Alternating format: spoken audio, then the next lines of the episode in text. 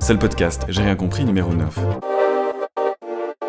Facebook tient peut-être compte de votre orthographe pour choisir à quels amis montrer ou cacher vos statuts. D'autres réseaux ont déjà dit publiquement qu'ils utilisent l'orthographe pour évaluer la qualité des publications. Il y a 10 ans, en février 2008, des chercheurs de Yahoo Questions et Réponses ont publié un papier intitulé Trouver du contenu de haute qualité sur les réseaux sociaux. Là-dedans, ils expliquent comment ils utilisent l'orthographe mais aussi la ponctuation, la grammaire et le vocabulaire dans le calcul des scores. Si vous avez une mauvaise syntaxe, si vous ponctuez mal, votre publication est dévaluée. Si vous écrivez bien selon l'algorithme et que vous utilisez des mots recherchés, votre publication est mise en avant.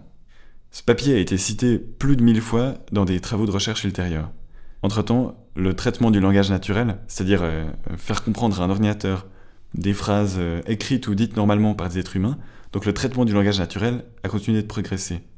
En janvier 2018, pour la première fois, des ordinateurs ont battu des humains dans une épreuve de compréhension de texte de l'unité Stanford. Chez Facebook, c'est des pros du traitement du langage. On le voit si on consulte les pages de Facebook Research. Ils ont carrément intégré le traitement du langage à Messenger.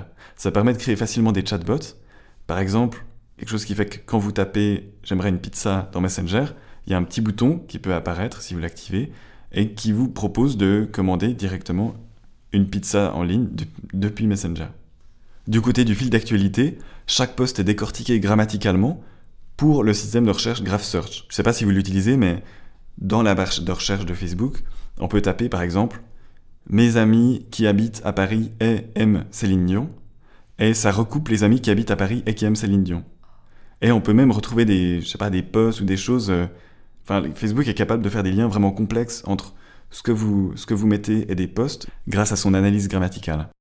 Alors j'ai demandé mercredi à Facebook si l'orthographe ou la manière d'écrire joue un rôle dans le fil d'actualité. On verra ce qu'ils me répondent et s'ils me répondent. C'est d'ailleurs pas forcément pour une pénalité comme dans le système de Yahoo. Pour Yahoo question-réponse, ben voilà, forcément ils veulent dégager des experts.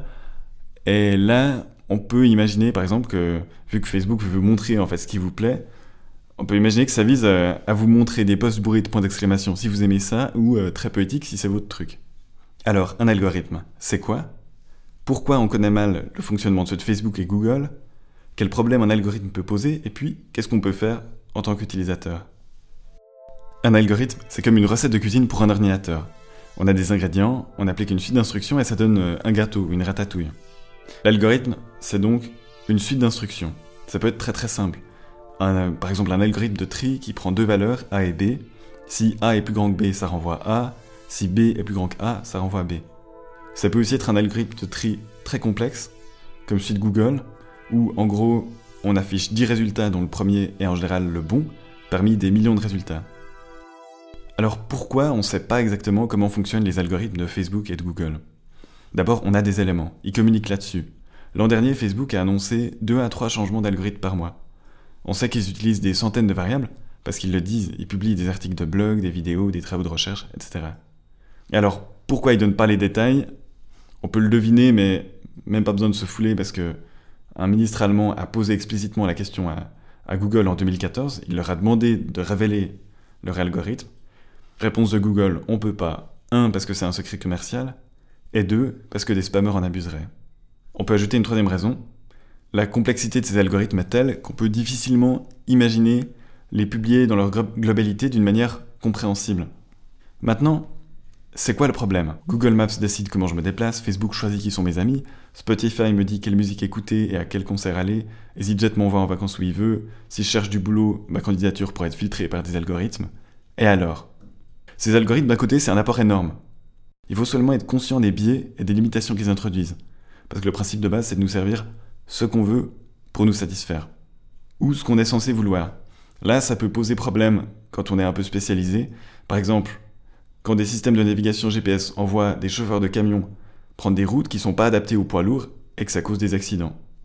Et quand des algorithmes sont utilisés pour décider si un prêt hypothécaire peut être accordé ou si un détenu risque de récidiver, les biais là sont vraiment très problématiques. Je mets en lien un article sur les erreurs provoquées par des algorithmes utilisés dans les tribunaux américains et qui prennent en compte l'origine des prévenus. Alors, qu'est-ce qu'on peut faire? D'abord, comprendre comment ça marche et comment on peut ajuster des algorithmes. Par exemple, sur Facebook, on peut choisir un fil d'actualité chronologique et sans filtre. J'ai plus la version mobile, mais sur ordinateur On clique sur les trois petits points à côté de fil d'actualité et on choisit le plus récent au lieu de à la une. Ensuite, s'organiser et s'exprimer en tant qu'utilisateur. Facebook et Google sont aux prises avec la justice de plusieurs pays et sont des problèmes d'image. Ils font des concessions. Par exemple, ça va parler qu'aux développeurs, mais en septembre, Facebook a accepté de faire passer sa librairie React en licence MIT sous la pression de la communauté du libre. Donc en étant organisé, ça peut marcher. Faudra juste pas trop attendre pour faire entendre nos exigences face à tous ces algorithmes mis en place et qui commencent à décider de notre vie. Et il faut pas oublier que la plupart ont un seul but, nous faire consommer.